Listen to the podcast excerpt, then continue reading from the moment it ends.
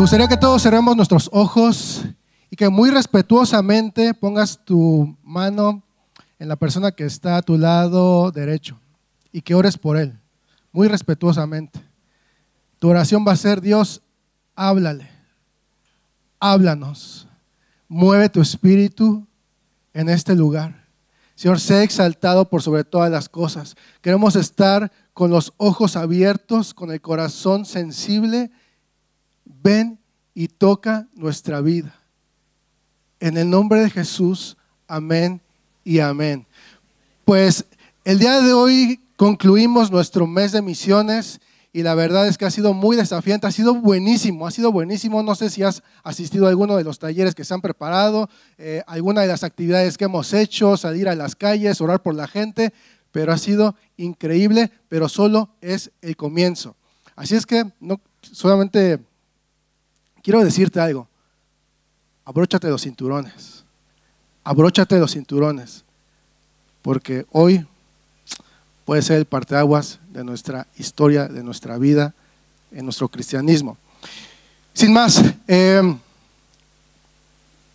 estamos viviendo una etapa increíble, histórica, en nuestra época, en estos momentos. Puede ser la, etapa, el momento histórico, estratégico más emocionante desde que Cristo vino, murió, resucitó y ascendió al cielo. Muchos teólogos y muchos misionólogos creen que nosotros, los que estamos aquí sentados, somos la generación que puede contemplar, que puede mirar cómo se cumple la gran comisión de ir a todas las naciones. Estoy hablando de esta generación, estoy hablando de ti madrileño, de tu extranjero, de tu joven, de tu familia, de tu universitario. Tú puedes ser la generación que junto con el Espíritu de Dios podamos completar esta misión. Más gente, escucha, yo no sé si estás apuntando, pero deberías, y yo te animo, saca tu móvil, eh, eh, el folleto donde teníamos todas las cosas, apunta cosas porque te va a ayudar bastante, son promesas, son desafíos. Más gente ha conocido a Cristo en las últimas décadas que en toda la historia de la iglesia. Qué bueno, sí, gracias, amén. Y hay un movimiento misionero increíble. Está cambiando la estrategia, como decía la vez pasada mi, mi amigo, mi tocayo. Ahora salen de todos lados para ir a todos lados. Son los coreanos los que van a Sudamérica, son los españoles los que van a Japón, son los mexicanos los que van a Yemen. Está cambiando todo del norte al sur, del sur al este, del este al oeste. Algo significativo está cambiando. Es increíble. La estrategia para alcanzar las naciones está haciendo, está revolucionando nuestra vida. ¿Y sabes por qué? Porque quiero decirte que la misión de Dios no es un mes de misiones. La misión de Dios no es una actividad, no es salir a repartir e-, evangelios, no es un plan, no es un programa. La misión de Dios es un atributo de Dios, es lo más cercano a su corazón. La misión no es, no es ninguna actividad, es lo que somos. Esa es la misión de Dios. No es ninguna actividad, es parte del carácter de Dios. A él se le ocurrió la idea, no se le ocurrió a Rebeca, no se le ocurrió a Mao, no se le ocurrió a tantos misioneros que están en el mundo. Esa fue la idea de Dios porque nace desde, desde lo más profundo de su corazón, la reconciliación, el deleite, estar unidos, cercanos, el hombre con, con el Dios, creador.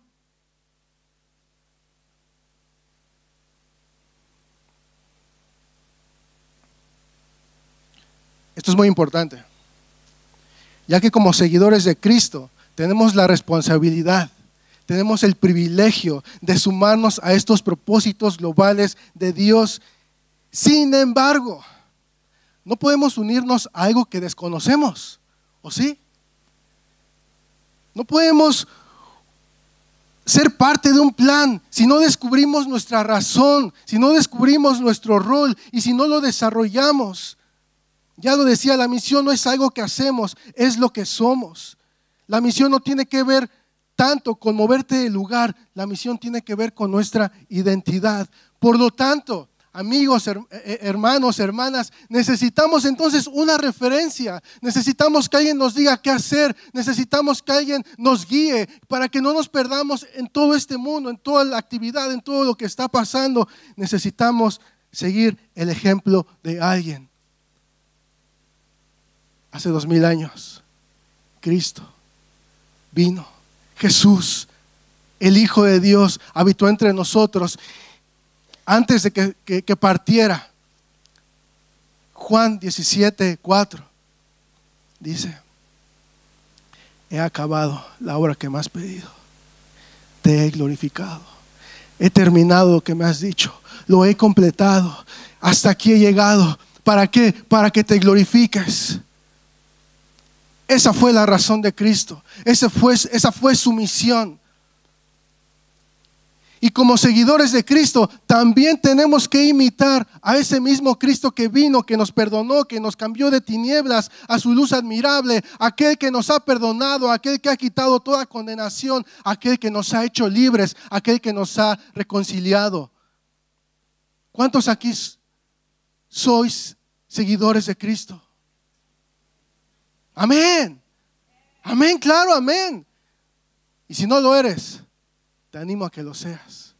Tienes una referencia entonces. Tienes una referencia. Lo que le inspiraba a Cristo era ver la gloria del Padre. Y esta inspiración le llevó a Cristo a tomar decisiones y a vivir de tres maneras estratégicamente, intencionalmente y apasionadamente por los deseos de su padre. Ayer se estrenó una película y mucha gente apasionada iba a ver el estreno de Avengers. Ayer gana el Barça la liga y también la gente lo celebra. Ayer eh, se corrió 42 kilómetros en Madrid y la gente se apasiona. Ayer sucedieron muchas cosas. Hoy están sucediendo muchas cosas en Madrid, las elecciones y a la gente la apasiona. Pero ¿no sería increíble que nos apasionemos por los intereses de Dios? ¿No son sus, intereses más eternos, más justos, con más propósito? Sí lo son. Por lo menos para mí lo es. Espero que también lo sea para ti. Te voy a hablar de tres puntos el contexto en el que vivimos, qué es lo que está pasando alrededor de nosotros. Aproximadamente en el mundo hay 16.591 etnias alrededor de todo el mundo. Y algo sucede con estas etnias. Sucede que si dividimos a la población en tres partes, porque así sucede, significa que un tercio de estas etnias ya ha sido alcanzado. ¿Qué quiero decir con que un, tercio de las etnias ya ha sido alcanzado? Significa que ya hay una iglesia establecida, significa que hay grupos en casa, significa que hay un grupo de jóvenes, significa que hay una traducción de una, Biblia entera, significa, por lo regular, que no hay persecución, pero también esto implica que es una iglesia bastante cómoda con lo que tiene.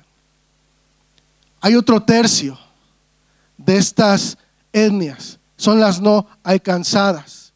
Decimos que una etnia o una población no es alcanzada cuando menos del 2% de la población tiene los recursos para disipular y para seguir con este movimiento de plantación de iglesias. Tú que vives en España, te voy a hacer una pregunta. ¿España es una nación alcanzada o no alcanzada?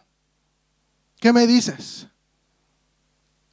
Aquí donde tú vives, Madrid, en esta comunidad, y todo lo que implica España es una nación no alcanzada, menos del 2% de la población.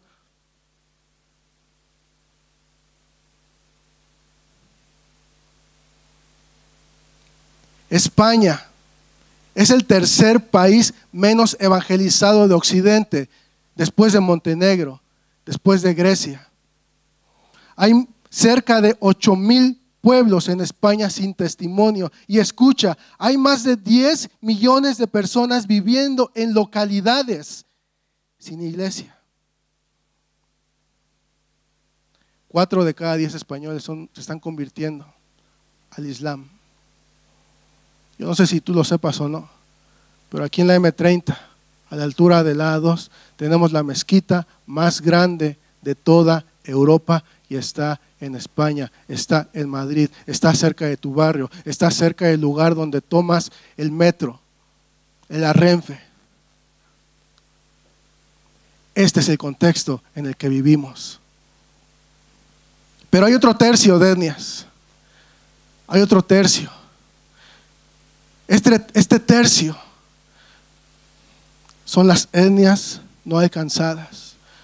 De hecho, son etnias olvidadas. Muchas personas de estos lugares jamás, jamás van a escuchar del Evangelio. No importa que se lo propongan, no importa que lo quieran, jamás van a escuchar del Evangelio, porque no hay una iglesia establecida, porque no hay Biblia traducida a su idioma, porque no hay podcast, porque no hay radio, porque no hay gente que se está levantando para predicar, porque no hay misioneros transculturales. Es ilegal ser cristiano. Hay demasiada persecución.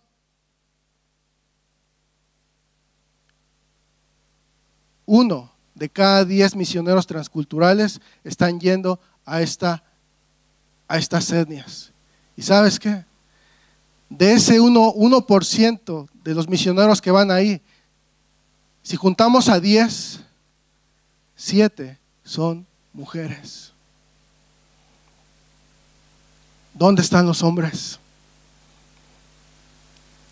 ¿Dónde están las cabezas de familia? ¿Dónde están aquellos que son como David, que son como Josué. ¿Dónde están los imitadores de Cristo? Hay más mujeres levantándose en estos lugares con mayor persecución. La mayoría de estos grupos se encuentran en una zona geográfica que se llama la famosa ventana 1040. Es una zona que abarca todo el sur de África, el, perdón, el sur de Europa, el norte de África, que va desde Portugal y se extiende, pasa por, por Marruecos, pasa por, por Libia, por eh, Egipto, Jordania, Irán, Irak, aquí están, ahí no están, Pakistán, todos estos lugares, India, y llega hasta Japón.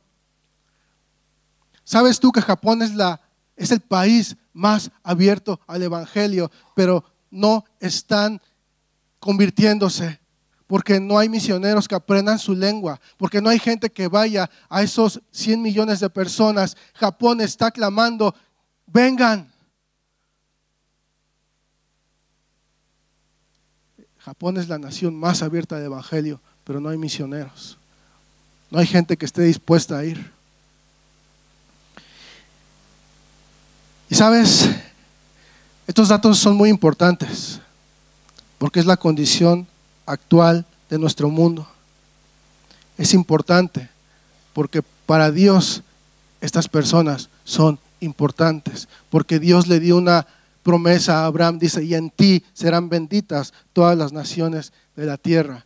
Por eso es que es importante para Dios. Y lo que es importante para Dios debería ser importante para nosotros. Y parece que son malas noticias. Parece que, no estamos haciendo nada. Parece que... ¿Qué hacemos? Solo estamos enviando una familia a Turquía. Solamente está Mao, solamente hay gente.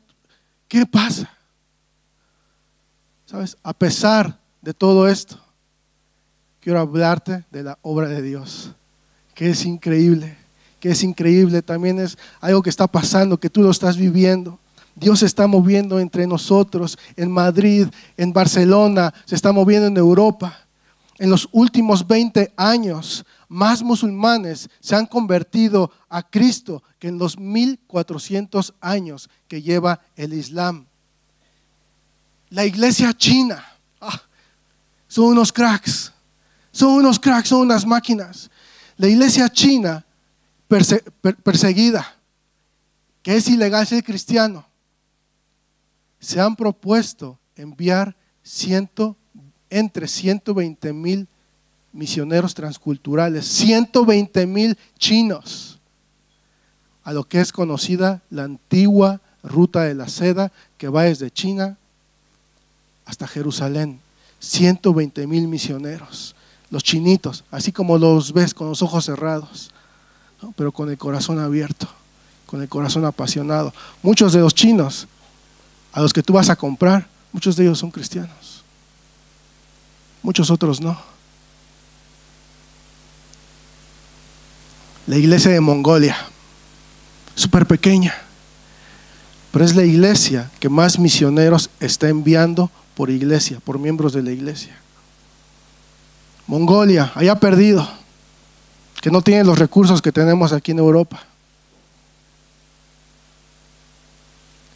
Y sabes, simultáneamente estamos viendo delante de nuestros ojos varios avivamientos.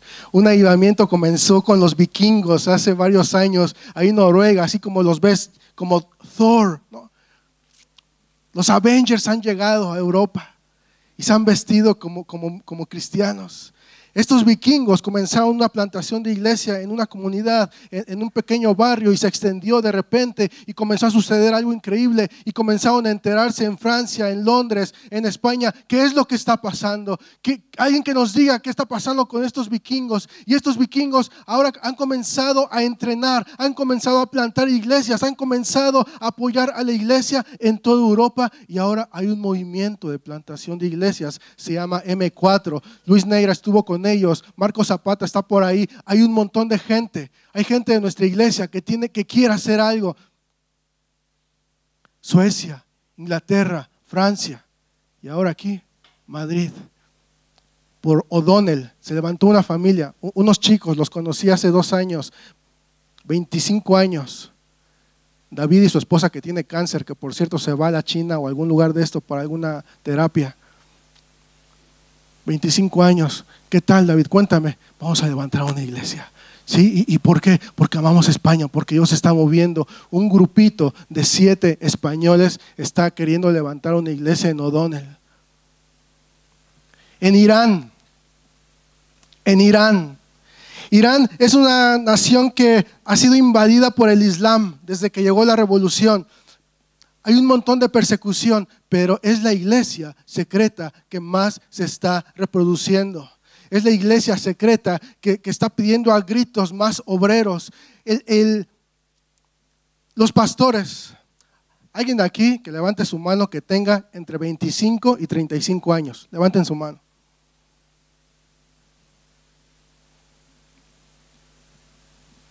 Este grupo de personas entre 25 y 35 años tienen por lo menos cada persona cinco iglesias subterráneas. Cinco. Son jovencitos. No han ido a algún seminario. No han tomado clases de cultura real. No han venido a Viva y Misiones. Pero tienen una pasión. Tienen un fuego guiados por el Espíritu Santo, ven visiones, se animan a orar en las calles por, los musulmanes. Muchos han perdido la vida. Al, pastor principal, hace 15 años, fue el primer mártir, mártir, lo descuartizaron y enviaron cada uno, sus miembros los enviaron al norte, al sur, al este y al oeste para que la gente en Irán aprendiera que no se puede ser cristiano en esa nación. Aquí no tenemos ese tipo de persecución, pero Dios está moviendo en Irán, Dios está moviendo en Europa.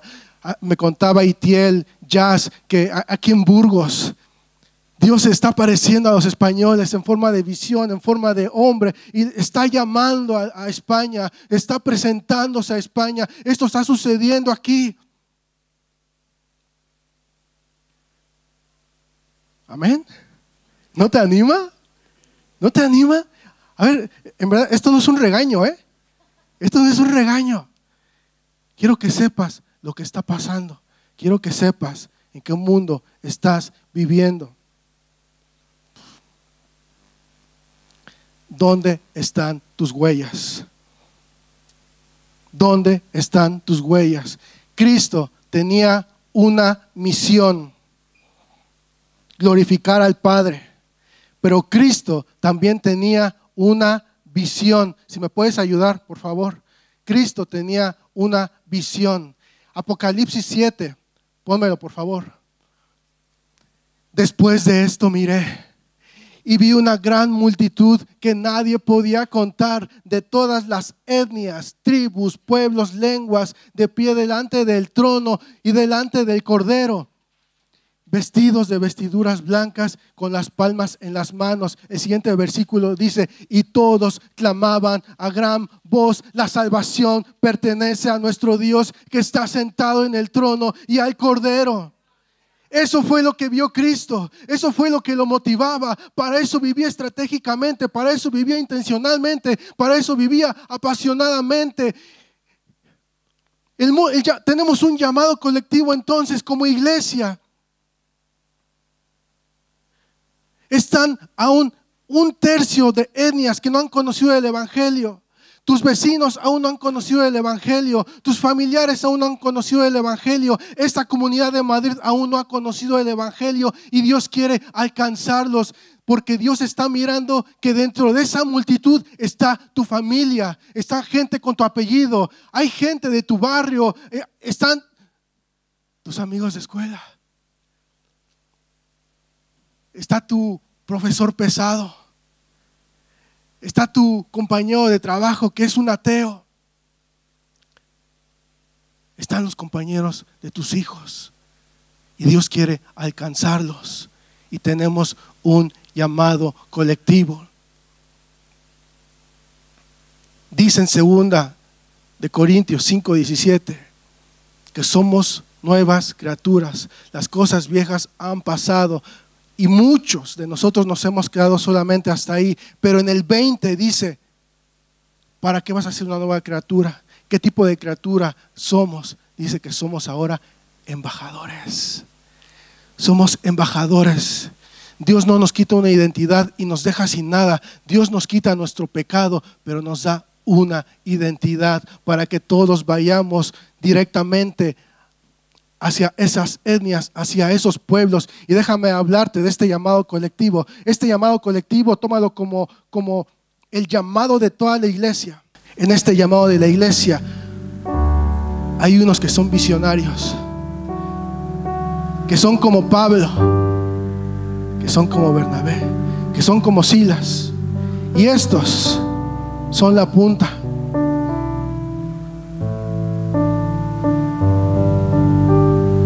ministerio brutal. Van con unas fuerzas increíbles. Dicen, nos vamos a comer el mundo, nos lo vamos a comer, da igual que sea en Madrid, da igual que sea en España, en Alemania, da igual que sea en Medio Oriente. Dios nos ha dado esta nación, Dios nos las ha dado y Dios no te dejará. Dios está con nosotros y estos hombres se levantan. Casi 400 mil misioneros alrededor del mundo se han levantado. Pero estos también necesitan un grupo de amigos.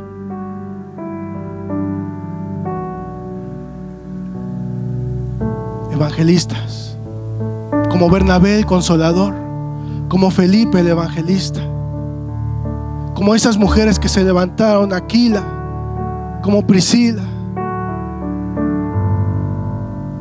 que forman también parte de la lanza, forman parte también del colectivo y sabes una cosa, da igual de qué se ha hecho este hombre o esta persona, da igual que sea de oro, del, mejor metal, porque no importa qué tan filoso esté, si no tiene el apoyo, da igual. Y en este llamado colectivo también está el equipo pastoral, ya hablamos de él. También está el, equipo administrativo. Que ahí están los, los, que se ocupan de la logística, los que se ocupan de, de, interceder, los que se ocupan de estar al lado de los misioneros, los que oran, los que van, los que donan, los que dicen, aquí estoy yo. Después de esto está la iglesia local, amistad cristiana que está levantando, que tiene tanta pasión, tantas ganas. Sabes, hace 30, hace 35 años vinieron un grupo de misioneros de América, vinieron latinos y ellos han puesto sus huellas en la visión. Ellos han puesto sus huellas en el llamado colectivo y se han dejado todo. Les igual dejar su nación. Tú no tienes que dejar tu nación. Tú solo tienes que clamar y tienes que decir, aquí estoy yo. Ellos han puesto sus huellas. Quiero lanzarte un reto ahora. ¿Dónde están tus huellas en la visión de Dios? ¿Dónde están tus huellas en la misión de Dios? ¿Dónde están tus huellas? Da igual que seas una mujer ama de casa. Puedes orar por ellos que están yendo. Da igual que seas retirado. Tú puedes dar de tu tiempo. Da igual que seas un empresario, estás viajando. Eres nuestro mejor misionero porque estás viajando, porque tienes acceso a una esfera a la que, a la que yo no tengo esfera. los padres de familia, las mujeres que van a los parques. ¿Cuántos niños hay alrededor tuyo? Otras familias. Eres nuestra mejor misionera. Estudiantes. Levanten sus manos los estudiantes. Bien alto, levanten sus manos. Eres nuestro mejor misionero. Los empresarios, los que trabajan en una parte administrativa, levanten sus manos. Levanta bien tu mano, levanta bien tu mano. Eres nuestro mejor misionero. ¿Dónde están los adolescentes? Son nuestros mejores misioneros. Y también estoy hablando a los fotógrafos, estoy hablando a los arquitectos, estoy hablando a los ingenieros, estoy hablando a los minimalistas. Ya no recuerdo la otra palabra. ¿Dónde están tus huellas? En el llamado colectivo de Dios. ¿No sería guay que en lugar de ser 400 mil misioneros, fuéramos toda una iglesia? Hace 200 años comenzó el movimiento de los moravos, de oración, de intercesión. Escucha, por cada 50 integrantes, por cada 50 miembros, ellos enviaban a una familia. No se tienen que preocupar por lo que van a comer, por cómo pagar el alquiler por cada 50 enviaban a una familia entera. Tenemos a Mau, tenemos a, tenemos a Gaby, somos 150 mínimo. Ya hice las cuentas. Serían 20 euros mensuales por cada uno de nosotros. ¿Se puede? Claro que se puede. No me digas que no se puede. Es un euro al día. Son cinco euros a la semana. Estudiantes, ¿puedes? Sí, puedes. Porque tú formas parte importante. Porque tu identidad viene de lo que Dios dice de ti. ¿Sabes qué es tan importante la misión? Porque la misión dice que somos embajadores. Porque dice que somos sacerdotes, nación santa, pueblo adquirido de Dios. Y si no tenemos presente esto en nuestra vida, entonces vamos a estar confusos. Por eso tenemos a esta generación que no sabe si es hombre, si es mujer, si es un perro, si es un gato. Dios nos ha venido a dar identidad. Y la misión de Dios nos viene a dar identidad, nos viene a dar autoridad, nos viene a dar poder. No me digas que no puedes participar en la misión de Dios, porque Dios quiere tú participes en la misión de Dios. Ponte de pie. Aquí hay muchas huellas. Yo quiero llamar a todo aquel creyente que quiere poner sus huellas en la misión de Dios. Esto no es nada místico, no es nada raro, es un acto profético. Es un acto profético donde dices, Dios, yo quiero poner mis huellas en esta misión. Si tú quieres poner tus huellas en este llamado colectivo, si tú quieres alcanzar las naciones, quiero que vengas aquí. Gumel, ponte aquí enfrente. Detrás de Gumel. Detrás de Gumel.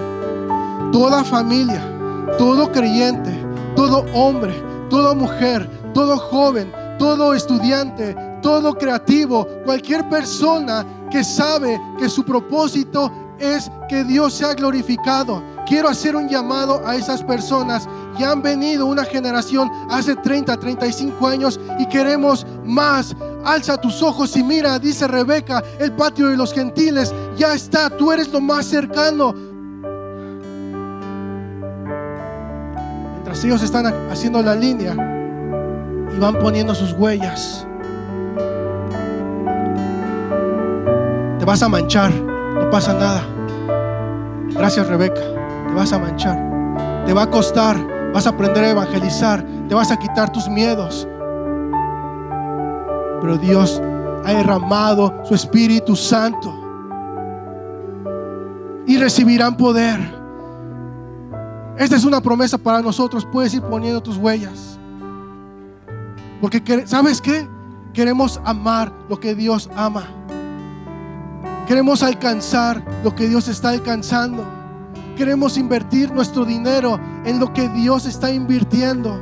Queremos ir más allá. No queremos estar solamente como espectadores. No, eres un espectador en la misión de Dios. Cristo jamás fue un espectador. Cristo fue el Hijo de Dios. Queremos amar lo que tú amas. Eres músico, también están tus manos ahí, también están tus huellas.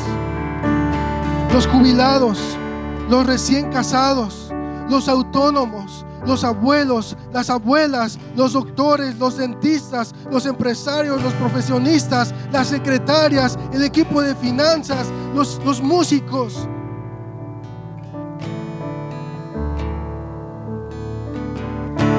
Todos los roles son importantes y pueden cambiar el contexto en el que vivimos.